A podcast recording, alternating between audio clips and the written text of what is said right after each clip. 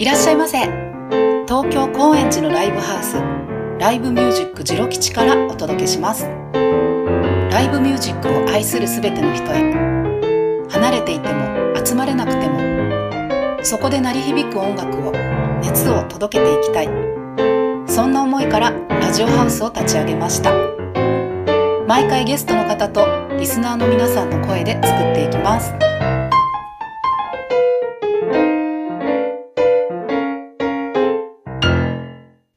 こんにちは、こんばんは。ジロ吉のみほです。9月15日で営業時間短縮が解除になり、ジロ吉は23時半ラストオーダー、24時閉店で営業しています。ライブが終わってからも出演者やお客様に少しゆっくりしていただけるようになりました。軽く一杯だけ飲もうかなという方も大歓迎です。ぜひ、ジロ吉お寄りください。さて、ラジオハウスジロ吉も10回目を迎えました。今日はゲストにドラマーの沼沢隆さんをお迎えしています。こんにちは。こんばんは。沼よ沢ろしくお願いします。こんにちは、こんばんは。ありがとうございます。こちらこそ。今日はまたジロ吉に昼間から来ていただいて。いえ、喜んありがとうでご。ざいます。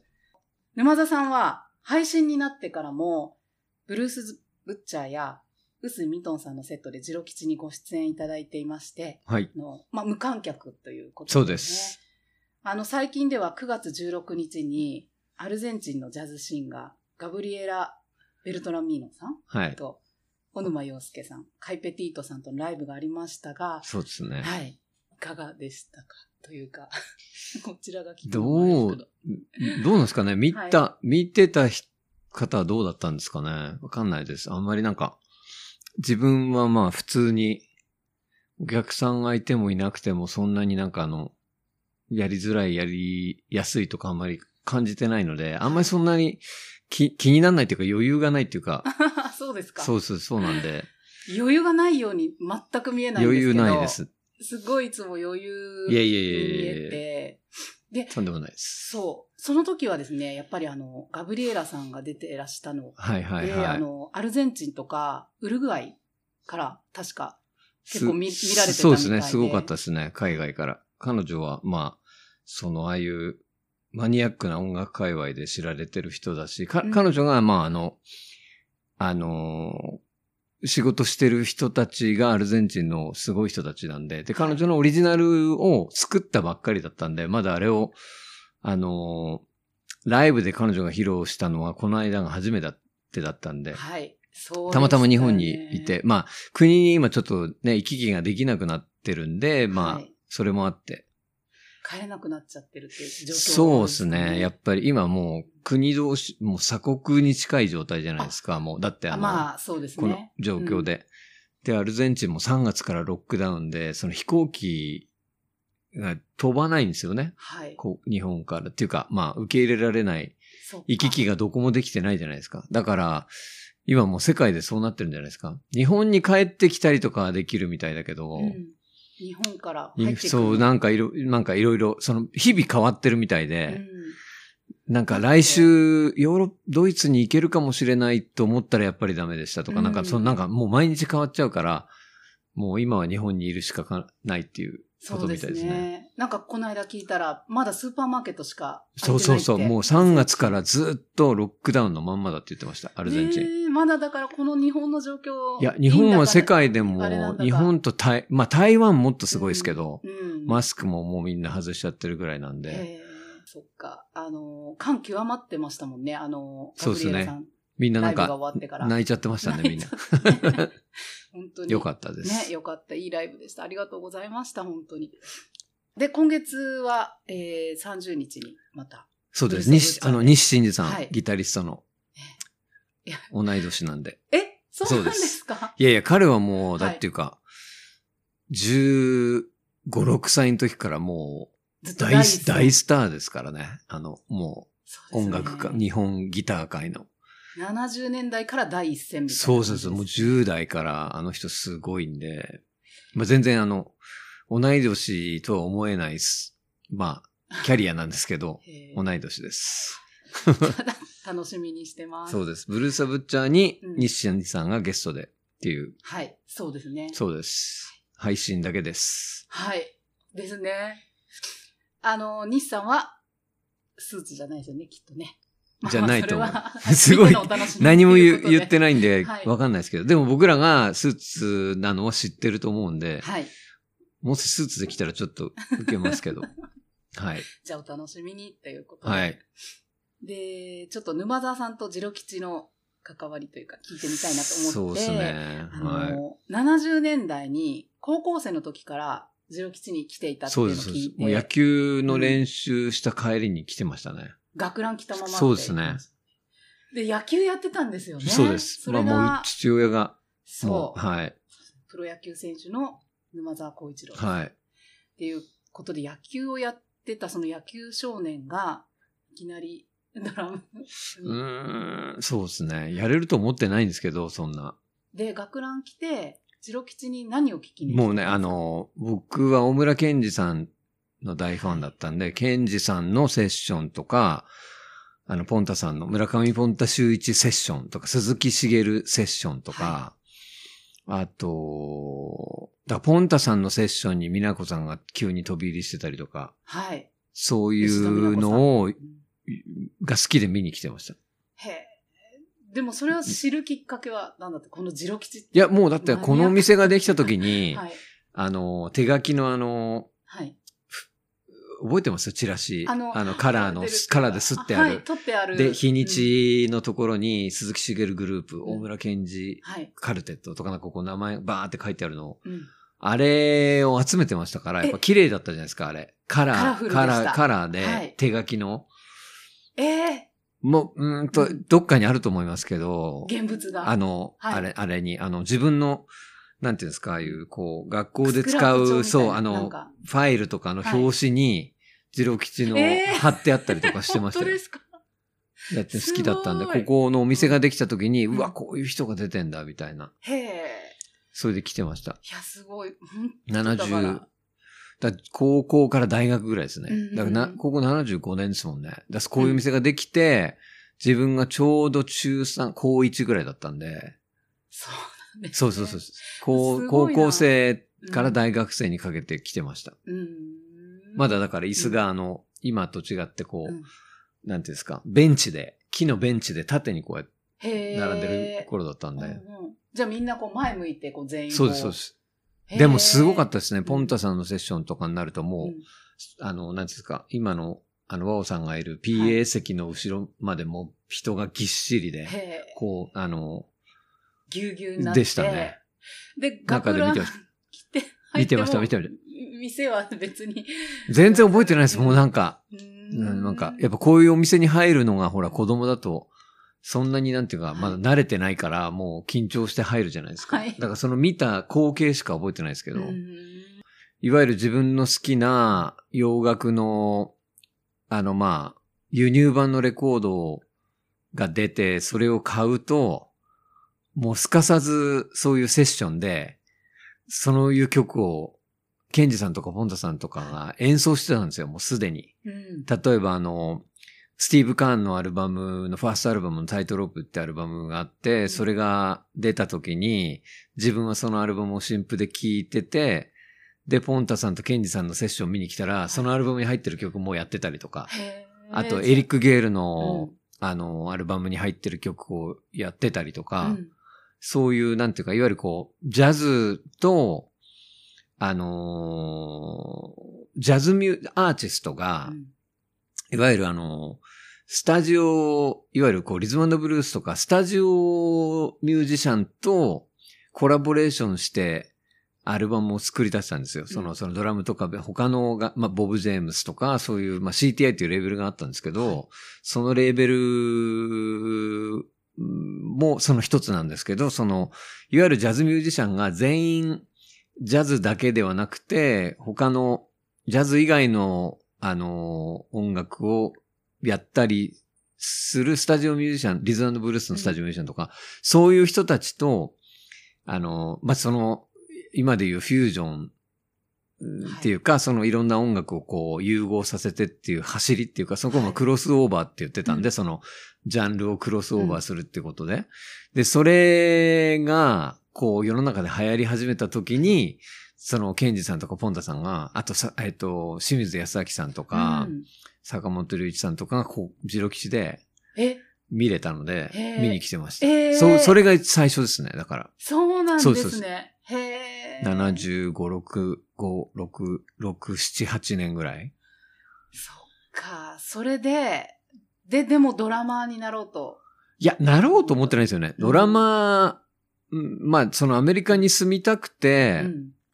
大学を出るときに、あの、もちろん就職活動してたんですけど、うんその、音楽、映画と音楽だけすごく趣味だったんで、自分の。うんで、音楽を、まあ、レコード買ってその人のライブを見に行くっていうのとかが好き自分の趣味だったんで、はいその、アメリカに住むための言い訳というか、その、アメリカに、就職する前にアメリカに住めたりしないかなみたいな。その就職しちゃったら、あの、うん旅行には行けるかもしれないけど、住んだりはできないと思ったんで、その、自分の好きなミュージシャンが教えてる音楽学校を見つを見つけちゃったんで、うん。それで、あの、両親に頼んで、まあ内緒でテストを受けてたんですよ。まだドラムとかでき、やれなかったんで、えーうん。なんですけど、うん。その、いわゆるなんていうんですか、応募要項みたいなのを送って、いや、その学校を見つけた。今みたいにそんなあの、なんなインターネットもうん。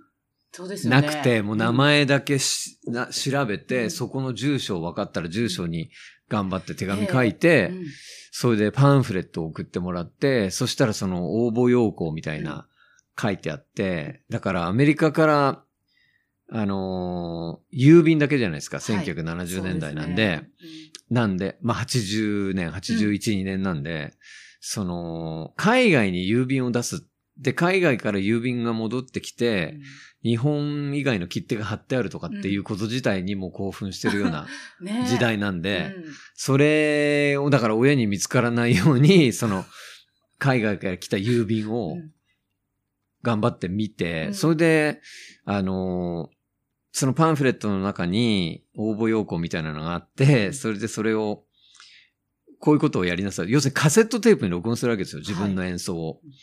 で、その演奏、自分でも大してできないんですけど、そこれ別に人にやってもらってテープを送ったって大丈夫みたいな。うんその人が本人かどうかもわかんなくて、もあう、だってカセットじゃないですかうん。確かに。なんですけど、まあ、自分のあの、大学のそばにあった貸しスタジオに行って、別にドラムなんかやったことないんですけど、えー？対して。。うんうんで、それを頑張って、まあ、書いてあることを、まあ、聞いてるんで、はい音楽好きでいろいろ聞いてるから、そういう知識はあって、うんで、なんとなくやって送ったら、もう、あの、入学、あの、合格合格みたいな来てうんそれで 合格すして、で、お金がいくらかかってどうのこうのっていう、そのドルのうんいろんなのも自分で、はい。でも自分のバイ、自分がその頃バイトしてたお金とかも別に足りないし、みたいな。え、まだ親に内緒だったんですか？その時点でも。内緒ですね。そう、だから覚えてないんですよ。はっきり親に、うんアメリカの音楽学校に行きたいんですけどいいですかっていうようなことをう、んどうやって両親にお願いしうん。て、許可してもらったのかっていうことを、そのシーンを全然覚えてなくて。う。ん。で、あの、日本に帰ってきてから母親に聞いたことがあって、自分は全然覚えてないんだけどって言ったら、いや、あんたもう行くって決めてたからね、みたいな ことをうちの母は言っていて、であんまり覚えてないんですよね。うん。で、その学校に、ラルフ・ハンフリーって僕の大好きなドラマーと、はいジェフ・ポーカルの、あの、トトのジェフ、亡くなった、まあ、ジェフ・ポーカルのお父さんのジョー・ポロカロが、そこの学校の、あの、まあ、校、ドラム科の校長二人だったんですよ。うん。そうで、この人たちに会いに行きたいみたいな、っていうのが、まあ、ジョー・ポルカも今年90歳で亡くなっちゃったんですけど、うん。だから、あの、その人たちがそこの学校にいたのが理由で、行って、すごい。だからそれだけだったので、その特に、だからといって学校にいたからドラマーになれるとは思ってないじゃないですか。もう大学生だし、それぐらいの、はいそんな子供からドラムやってるわけじゃないんで。でも、それからですよ、その後、まあ、LA に住んでて、チャカカーンとか、ボビー・ユーマック、アルマッケイ、LA オールスターズの方たちとのツアーを参加したりとか。そうですね。まあだから、やるつもりなかったんで、あんまりその、なんていうんですかね。まあとにかくしば、まあ英語喋れるようになって帰ってくれたら就職とかできんじゃないのみたいなぐらいだったんですけど、うんいたらあの、まあ楽しかったんでずーっと学校にいたし、うんで、友達もいっぱいできてて、それでまあ、その、ロサンゼルス市内でいろんな演奏を誘われてる、してるうちにいろんな人に会って、で、それでやれるようになってきたからもうちょっと行ってみようかな、みたいな。うんすごい。結局何年ぐらい17年いましたね。だから帰ってきたの2000年だったんで、そんなにいたんですか？だからここ最近でやっと、なんなんですか、うん日本にいるな年数の方が、いや、が、長くなってきたんですけど、えー最初はなんですね。83年でうん全部引き上げて、ドラムも全部引き上げてきたのが2000年で、そうか。じゃあもう、えっ、と、確かジロ吉に最初に出られたのが、1989年の大晦日ってそうですいうことで、じゃあ来日みたいな。それは、その、時は、あれです。あの、えーっと、ボビー・ウマックの初来日っていうのが80、はい。88年です。ですね。うちの親父が亡くなったのが89年の5月なんですけど、前の年の。で見れたんですよ。父親は自分のドラムを演奏するのをそこで初めて見たんですよ。88年の11月かな。それでなんで、その、うちの両親は自分がドラムを演奏するのをそこで初めて見てるんですけど、はい。で、その翌年に僕あの、自分のやってる13、アメリカでやってたはい。13キャッツっていうバンドがあって、そのアルバムを日本のあの、まあ山岸さん、うん。山岸淳さん、はい。時井海さん、鈴木徹さん、ボビー・ワトソンがやっていたチキンシャックっていうバンドがあって、はいで、そのバンドの、のドラマーが不在になったんで、で、で、チキンシャックっていうそのグループは、あの、日本のメルダックっていう会社から、のレーベルからアルバムが出てて、で、そこの、あの、ディレクターの方がロサンゼルスに来た時に僕会ってうん、で、それが1988年のその、ボビー・ウマックのツアーを日本でやってアメリカに戻った時に、山岸さんたちがレコーディングに来たんですよ。はい。あの、ママ・アイ・ウォント・シングっていうオフブロードウェイのショーの、あのサウンドトラックを取りに、うんそのメルダックのスタッフと、あの、山岸さんがはい。来ていて、で、僕はジェームス・ギャドソンと、デイビッド・ T・ ウォーカーがそこでレ録音してるのに会いに行ってたんですよ。うんそのでジェームス・ギャドソンはボビー・ウマックの音楽監督だったんだ、うんその時に。。で、そのレコーディング、スタジオでスタレコーディングやってるって言うんで、あの、そこに会いに行ったら山岸さんがいて、そのメルダックのスタッフがいて、で、知り合いになった時に、その、何ししてるんだみたいな。そのだボビー・マック、君がボビー・マックのドラマーだ、だ、なんだろうみたいなことに山岸さんが気がついて。はい。それで、あのーいや、バンドやってますって言ったら、これうちで出さないって言ってもらって、うんあのー足立さんっていうディレクターなんですけど、チキンシャック、山岸さんのアルバムも、チキンシャックもみんなやってたディレクターでう、んすごい人だったんですけど、その人が、サーティンキャットのアルバムを出してくれて、うんで、それが89年の、あのー、4月だったんですよ。うちの父親がちょうど亡くなっちゃって、その時に。ボビーうまくやってすぐ。ぐ、うんあの、もう半年ぐらいでうちの父はな、病気で亡くなっちゃったんですけど、その、アルバムの発売日が、あの、うちの味のお葬式だったりとかしたんですね。89年で。うん、で、そこでサーティンキャッツのアルバムが出て、89年の冬にチキンシャックのドラマーが不在になったんで、僕あの、日本にチキンシャックのレコーディングに来ないかって言われて、はい誘ってもらったんで、うんで、日本に来たんですよ。はい。あの、冬に。うん。それで、その年の、多分大晦日に、はい。あの、山岸さんに連れられて、うん僕山岸さんにその、大晦日、その、いろんなとこでやってるから行かないかって連れてってもらって、はで、ジロ吉に大晦日に来たんです。で、その時に山岸さんと仏さんと、はいあゆかわさん、うん。房之助さん すごいな。ムッシュ がみんないて、で、そこで僕ここのドラムをプレイしたのが、は初ジロ吉。そう。で、その時に全員い、初めて、山木さん以外の人に全員初めて会って、だムッシュも含めて、へえ。房之助さんも、仏さんもボビー幕見に来てたんですよ。そのはあ。僕が、はい。その1年前にやってた郵便貯金法、えーっと、会員、あ、ユーポートホール、会員うん。五反田の、あそこで 3days や、やって、あの、追加公演になるぐらい、は初来日だったんで、ボビー・マックが、88年で。で、それで、まあその、そのもう、み後で会うんですけど、美奈子さん、吉田美奈子さんも、達郎さんもみんなその、上田正樹さんも、はい。みんなその時のボビー・マックやっぱ見に来てて、初来日なんで、うん。ボビー・マックがついに日本に来たみたいな。うん。でその、それを僕は、その、一緒に来てたんでう、ん。それでその後マ日本で、その、僕がその前にずっと、あの、学生時代に見に行ってた人たちにうんあ会う機会があってみんな。でも、次郎吉で会ったのがその房之助さん、仏さん、そうだムッシュ、ムッシュ、鮎川さんすごい。あの、89年の年越しですね。そっか。だって、日本人のドラマっていうことで、やっぱ注目されてたんじゃないですか。いや、うーん、わかんない。あのね、自分が分かってたのうん、は、うんあの、やっぱりルックスが違うんで、あの、同じ、まあ、仮に同じようなドラマーがいたら、うん。じその、自分が日本人だっていうのが、あの、プラスになってたのは分か分かってました。もうん。うやっぱりで80年代だったんだ、その、うん。いわゆるこう、見てくれっていうのがすごいありましたね。は髪の毛から、メガネからなんかそういうものに関して、そういう時代で、なのは分かってました。やっていて、中にいて。で、2000年にもう本当にアメリカから帰国されて、そうですね。長仏隆さんや、あの、浅野義行さん。ブッチャーと呼ばれてる。ね。で、ザ・ブルースパワーを。それがそうですね。。こうそもうあの、うんジロ吉に、まあ、仏さんはもうね、ジロ吉ができた時からの。はい。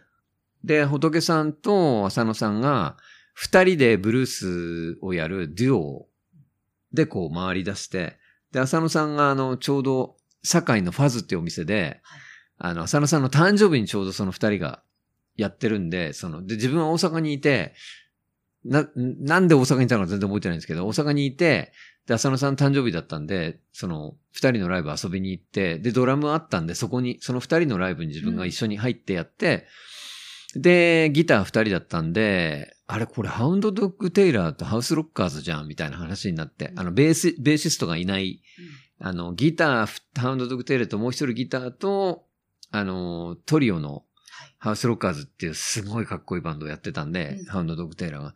で、それみたいじゃんみたいなことになって、で、自分が入ってやるようになって、それが、ブルースパワーです。それがブルースパワーで、はい。じゃあ、今日は、その、あそうですブルースパワーの曲を、あの、まず、はいはい。い。ブルースパワーが、ねの、まあ、一枚しかアルバム、まあ、浅野さんがその、浅野さんがまた、このアルバムの発売日に、そうなんですよね。なんですよ。亡くなったのが。えっ、と、2007年4月の20日、そうなんですよ。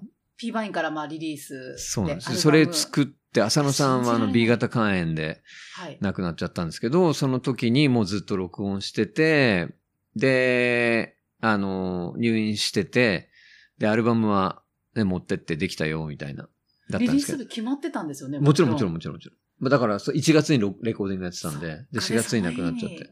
で、アルバムは出たんですけど、あの、あの、アルバム出てからはもうライブでできなかったんですけど、その、で、出し、その時に出したアルバムのはい。1曲目で浅野さんがスライドギターを弾いている、あの、エルモー・ジェイゼムスの I Believe を、では、聴いてください。はい。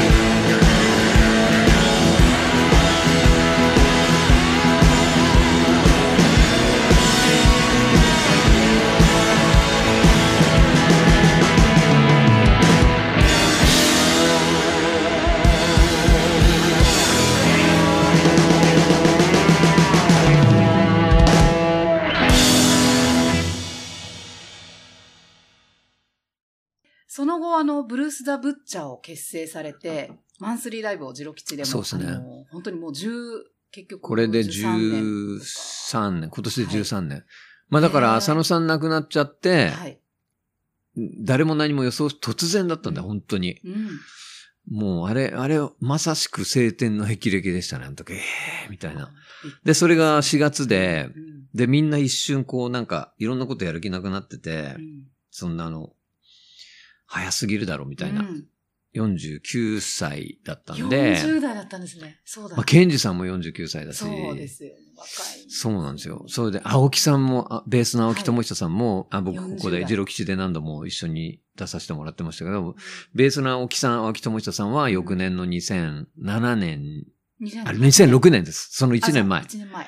1年前の2006年に、青木さんも突然亡くなって、青木さんも49歳だったんですよね。若みんな50超えずに。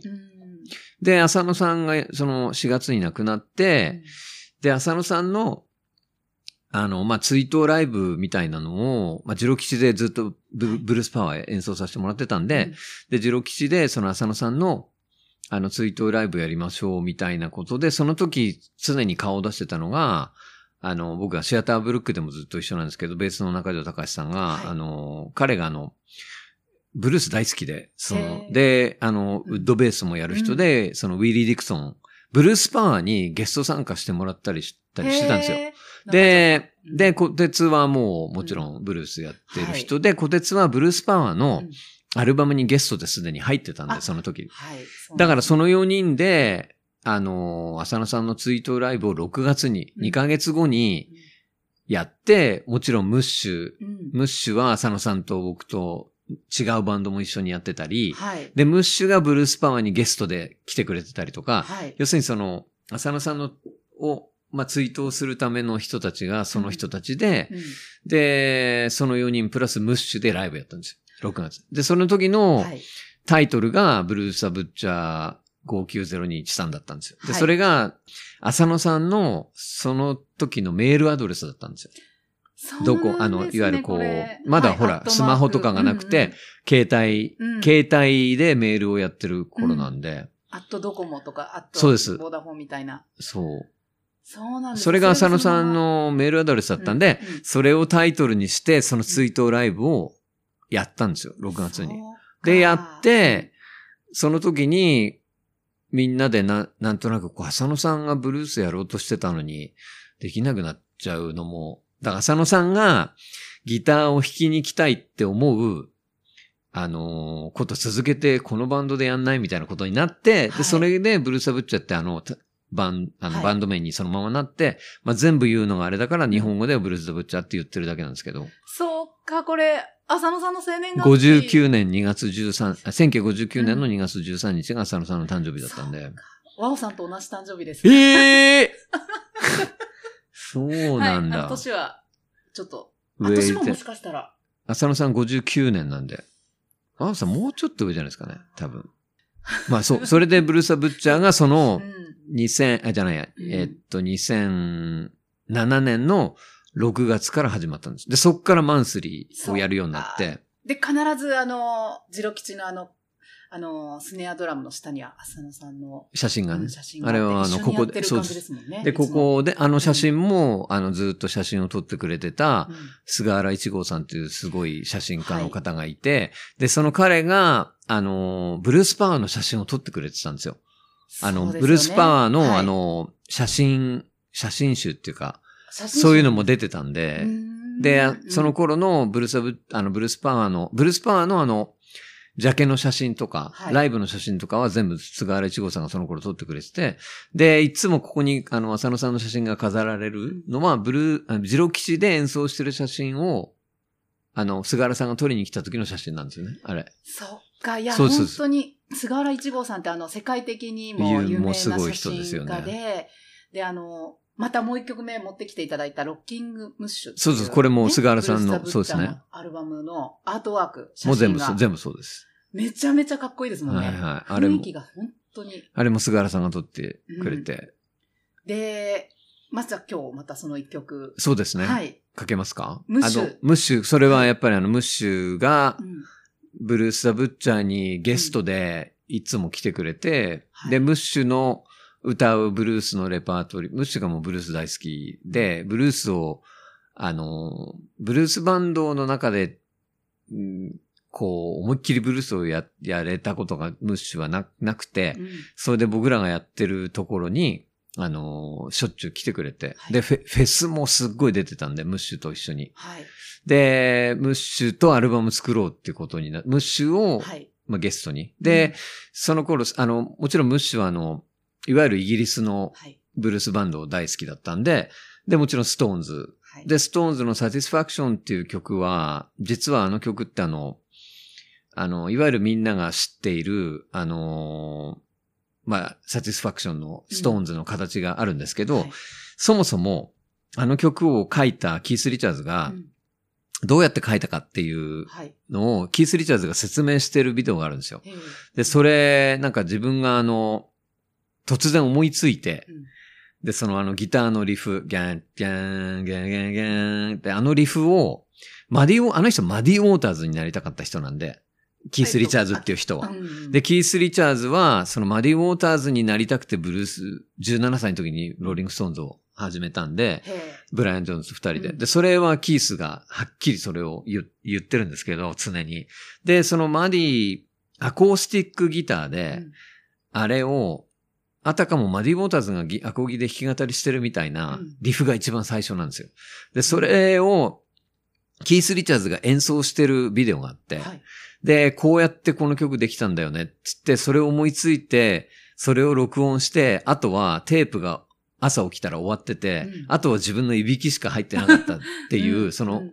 で、それを聞いたんで、うん。で、そのキース・リチャーズのが書いたサティスファクションを、キースが一番初めに思いついて弾いたような感じで、その弾き語りに、じゃあ、うちらのバンドが入ったらどうなるかっていうようなはい。形にして、あの、ムッシュに、サティスファクションムッシュやってるけど、こういう風にやりませんって言ったら、それをムッシュがすごく気に入って、やった、やって録音したのがこの、サティスファクションなんで、そのロッキングウィズムッシュってムッシュと作った、ブルース・ザ・ブッチャームッシュ・カマエツってアルバム、はいロッキングウィズ・ムッシュってアルバムなんですけど、その中に入ってるサティスファクションを、じゃあ聞いてください。はい。2009年はい9月2日 P バインから出ているアルバム、えっとムッシュさんという、ムッシュというのはもちろん亀谷博さん。そうです。はいえーではお聴きください。「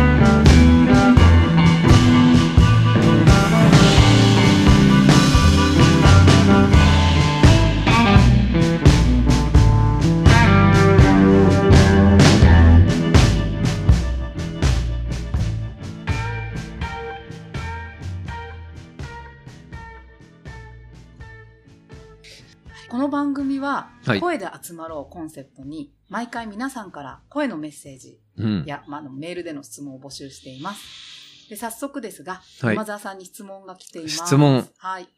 兵庫県のひろこさん。うん。ライブに行くだけで興奮状態になり、なかなか寝つけなくなりますが、演奏すると頭も体もフル回転で興奮状態にならないですか？クールダウン、特に脳のクールダウンの方法があれば教えてください。脳のクールダウン。なんか世界の沼沢隆さんは常にアルファファが出た状態で演奏されているのかもしれませんが、アドバイスがあればお願いしますっていう。多分あれじゃないですか。自分でそういうのってコントロールできないんじゃないですかね。こでう。こうするとこうなるっていうぐらい、うんなんかをしてそれができるぐらいだったら多分いつでもできるんだと思うんで、その興奮するっていうのってう、ん興奮して寝れないとか興奮、感情が高ぶるっていうのは、うん。自分でそんなコントロールできないことじゃないですか。そういうふうに思っ、その、ええ。自然にそういうふうになっていくことだから、うん。だからそれをなんかあの、コントロールできるぐらいだったら多分、高ぶったりもしないんじゃないですかね。ねで いやだから自分はね、えっとそうなった時にどうするかっていうんそうそうそうと、クールダウン、ううんーん、脳のあんまり考えてないですね。だからその考えないようにするのが一番いいんじゃないですか。その高ぶっちゃったなとかっていう、うんその意識をしなくていいことをするのが一番いいんじゃないですか。そうか。その状態の。だから自分の、自分の好きなことをした方がいいんじゃないですかね。なんか、よし、このためにキャンドルつけよう。とかっていうことがもうなんか、狙ってるっていうか、作うん作為的になっちゃうんで、うんなんか別に眠くなるまで起きてればいいんじゃないかとも思うしあの、ラーメン食べたいと思ったら食べればいいし、その時に今したいと思うことをした方がいい。んじゃないですかね。うん多分、多分。じゃあ、沼沢さんは、特にそのライブ後、何かを、こう、自分に。あ、そういうパ、ないです、ないです、ないです。パターンとかないです。まあ、それができるぐらいだったらね、うんもっと、ねか、なんていうんですか、ドラムとかももっとコントロールできるんだろうけど、そういうことができないうん。で毎日こう頑張ってるみたいなとこあるじゃないですか。うんその自分、ドラムもそうだし自分の生活でもうん自分の思うようにいくことといかないことが毎日はい。たくさんあるじゃないですか。はい。えーまあ思うようにいかないことを、まあ頑張ってうんちょっとでもできるように毎日みんななんか生きてるみたいなとこがあるんで、うん。その、そこにあんまりこう、なんていうんですかね、あの、逆らって、はい。なんか無理になんかしようとするっていうことが一番疲れるっていうかできないじゃないですか。その、もうしょうがないし、自分でこう、だから、うん。あのー、できるだけ、その、こうなったことはしょうがないから、じゃあできることは何だろうみたいな風に、その無理やりこうしよう、ああしようっていう風にする、自分って、これ自分ですよ。はいそのみんなそれぞれ違うんで、うん自分のやってることが、その、みんなに、うん。あの、じゃあそうしようって言ってなるかどうかも、そん、そんなアドバイスもでき、できる、できないんで、ただあの、自分、その、まあ、な、なるように、まあ、必ず理由があって起きてることだから、何でも。はいはいだから、それを、こう、まあ、ね、自分で吸収する以外に、だ多分そのために生きてるんだと思うんで、それを、なるほど。いや、わかんないですよ。その、大変じゃないですか、生きてること自体が、うんもう毎日。この、実は最後の質問で、はい私個人的に 聞こうと思ってたんですよ。はい。沼沢さん、私見てるといつもライブでも、まあこうやって話してても、はい。いつももうな、ポジティブっていうか、本当に、なんか、なん、なんでだろうっていうふうに思ってたんですよね。物事捉えてるなってポジティブにっていうか、もうそれは演奏にも全部全部なんか出てるなって思ってて、それはなんだろうってちょっと今日聞いてみようかなって思ってたんですけど。うんまあ、自分、どうですか？自分で、そうすることができるぐらいだったらとっくにやってるだろうなっていう。できないから、できないじゃないですか。うんうんできないことは。うんだってじ、もう自分がどんだけ頑張っても人にこうされたらできないし、世の中がこうなったら、今だってね、このコロナで、どうする、誰のせいでもなくてどうすることもできなかったりするじゃないですか。はい。だからそれを、そういうことも普段の生活でもそうだと思うんで、それをなんか、この人のせいにしたりとかっていうことではなくても、あの、そういう、あるべきこととして起きてしまうんで、要は肯定してますよね。とにかうく、一回こう、誰かのせいにしたりうんっていうのが一番、自分も辛いと思うんですよね。その、確かに。そうですね。だあの、ダライラマがすごい、うんまあもちろんいいこといつでも言ってるんですけど、その、生きてること自体が大変なんだと。はい。うん。なんだから人のためにいいことしようっていう、そっか。そうっていうことをう。言ってたことがあって、うんいや、それ本当そうだよな、みたいな。うん。やっぱ悪いことできないですから。そうですね。うん。本当そうです。まあもう子供の頃からね、うん。もう親に迷惑かけたりとか、本当にすいませんっていうことを、うん。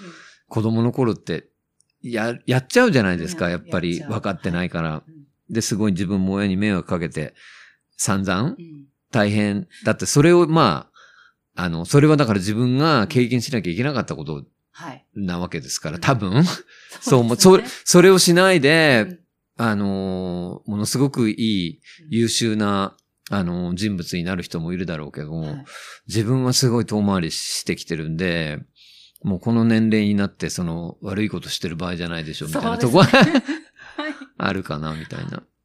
本当そうですね。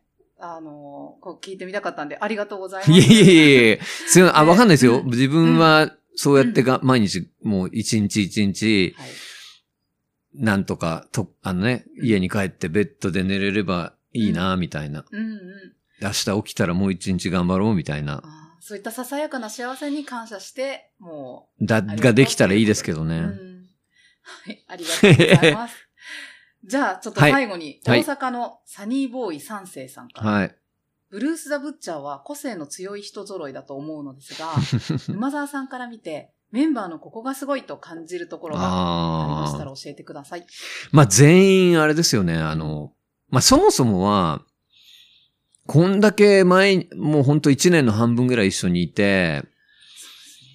仲がいいっていうのが、仲良くできるっていう、その彼らの人柄とか人間性みたいなところが、自分が一番、彼、あの、あの三人、はいまあ、内海洋子さんもそうだし、あの、自分がリスペクトしている部分ですね。その演奏はそれがそのまま現れるんで、はい。その、要するにその、技術うん。とかそういうことはそれぞれが練習したりとかそれぞれの責任なんで、それに対してってことでもないんですけど、そのブルーサ・ブッチャーの4人に関しては、そういう意味での彼らの人それそのものに自分がやっぱり惹かれてるから一緒にやってるんだと思うんですけどね。うん。そういうとこじゃないですかね、すごい。あの、今一緒にやってる小沼洋介くんとカイペティートくんもすごくそういう、だから今、うん。その、一緒にやってるし、臼井ミトンくんもそうだし、はい。その、そうやってあの、みんなで、こうやってツアー、自分たちうでん。行動する人たちのすごいとこっていうのは、やっぱその人の人間うん。そのものを見ててもわかりますなんじゃないですかね、多分。一緒にやってる。あの、河村隆一くんもそうですし僕いつも一緒にやって、あと、うんマイルラバーのアッコちゃんとか、あの、まあ、シアターブルックにしてもうん自分が今こう、続けて一緒にやってる人たち、あの、この間ご一緒した人とよさんとかもそうですけど、うんみんなやっぱりこの人間のうん。自分がそういう、まあ、いあの、まあ、自分が経験させてもらった人たちすべてまあそうなんですけど、はい。ブッチャーはやっぱり特にこんだけ長く、それも毎日一緒にいるっていうのはやっぱそこじゃないですか。ね。そうですね。僕の夢はだってあれですかから、僕はあの、仏さん、長井仏隆さんに自分の葬式の弔辞を読んでもらうっていう、それはもう仏さんが、あの、絶対嫌だとか言ってるけど、そういうふうに、それは仏さんに今からお願いしてあるんです。そうなんですね。頼むから仏さん弔辞読んでねって。やだ、なんかそんな日が。いやいやいやまあまあまあ、そういうぐらい。そうですようん。仏さんにっていうはいことですね。で、じゃあもうその仲いいブルース・ザ・ブッチャーね、本当に、えー今年ね、もうツアー全然できなかったですけど、やっぱりコロナで。ねやっぱりあの、みんなだから配信で、はい、頑張ってます。そうです。だから30日、うん。日清寺さんゲストでやるんで、ぜひ見てください。はい。毎月、ぜひ毎月もちろん、ブッチャーははい。毎月ジロ吉で、はい。この後配信必ず続けていくんで。はい。本当にもう、マンスリーなので、ぜひ。そうです。もう、だジロ吉の配信ははい本当にみんな見てて、すごいの分かってますからね。で、みんなここでもう、えー、こ、ここで演奏した、もうあの配信を見て、うん。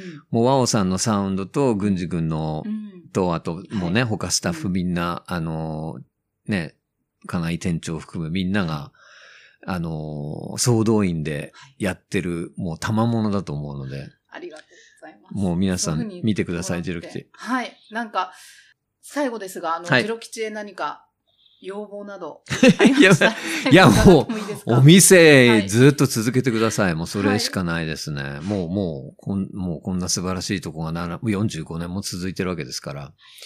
あの、もう全国でみんな本当に、もう全国って全世界で大変なのは分かってるし、あの、みんなでね、助け合うしかないとは思うんですけど、できることがみんなね、それぞれ限られてるとも思うし、でもこのお店が、あの、ね、ずっと、この先、ね、世代が変わってもずっと続いていくと。だから僕も、浅野さんの次に僕も写真飾ってほしいなと思って。もうまたそ、いや、そうですよ。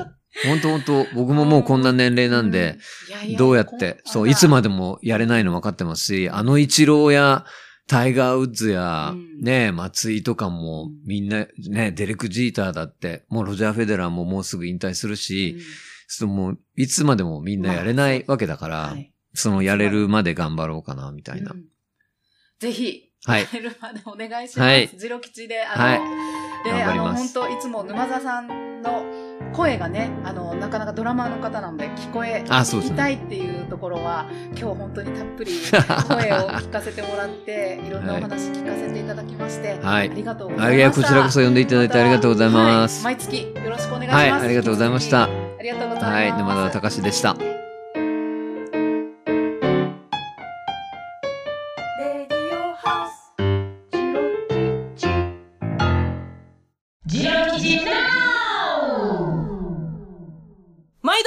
ロ吉のメグでございます。千葉清彦とプチプチハニワオールスターズの期間限定有料配信、こちら10月11日までとなっております。まだ見てへんわっていうあなた、ぜひとも引き続きチェックよろしくお願いいたします。はい。のんで、なんとね、今回ね、ジロ吉の YouTube チャンネルで、ライブ以外の生配信を行うことが決定しました。日にちは？10月9日金曜日。なんと、ジロ吉の床張り替え作業の生配信を行いますね、何の話？ちゅうなことやと思うんですけれども、あのね、ジロ吉のね、床ってね、あの、全部板張りなんですよね。うん。ほんでね、せやからね、あの、梅雨の時期に湿気を含んで膨張し、ほんで、冬の乾燥する時期になったら、えっ、と、また木がギュッと縮んで、みたいなことを繰り返してますと、やっぱどうしてもね、木が傷んでくるんですよね。ほんで、そのたんびに、あの、床の張り替えを行っておるんですけれども、なんとびっくり。これね、業者さんに頼まんと、全部、ジロ吉スタッフ、自らで床の張り替え作業やっておるわけなんですよ。うん。ほんでね、またちょっとガタガタしてきてるとこがあるんで、あほんならまた床の張り替えしましょうか、いうことで、あれ？ほんなら、その床の張り替えしてる、あの、いつもの作業の感じを、あの、生配信で放送してみいひん、ちゅう、ね、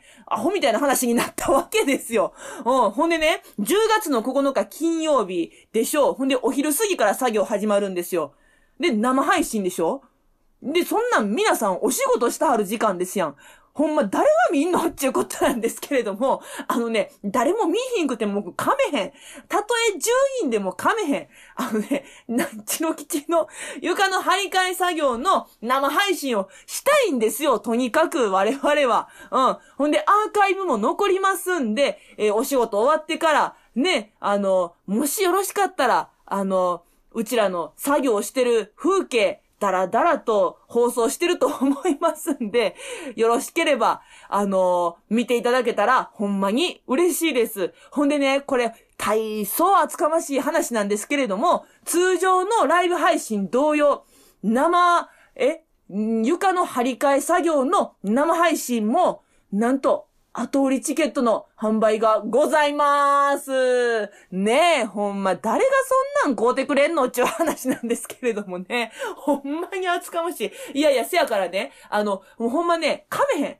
うん、そんなん全然後売りチケットなんて噛めへんのですけれども、一応ね、生配信するんで、後売りチケットの販売させてもろて、ほんでね、あの、見ていただいて、まあ、ジロ吉さんこんなん自分らでやったって不憫やわ、言うてね、そういうような、あの、お気持ちになった方、ね、あの、これ塗料の足しにでもしてくれっていうようなね、大変お心優しい方はぜひとも後売りチケット販売してますんで、ね、よかったらご購入をしていただきまして、ほんで、ね、あの、お礼としまして、ジロ吉で使っていただけるドリンクチケットをね、あの、ご自宅へお送りさせてもらいますんで、ぜひとも、えー、床の張り替え生配信、10月9日に行いますんで、ぜひとも皆さん、楽しみにお待ちいただければと思いますはい。ちゅうことで、今回のジロ吉ナウも、めでたし、めでたし。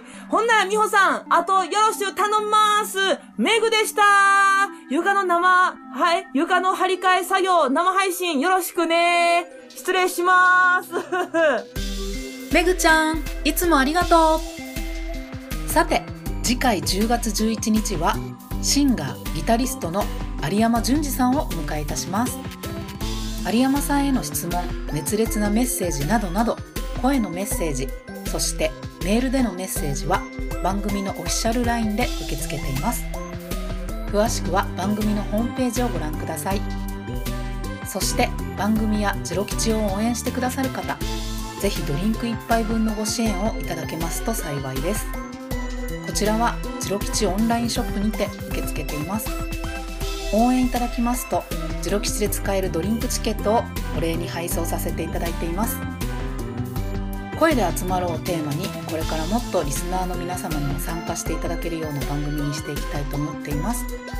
今日も最後までお聴きくださりありがとうございました。それでは皆さんお元気で。ジロ吉のみほでした。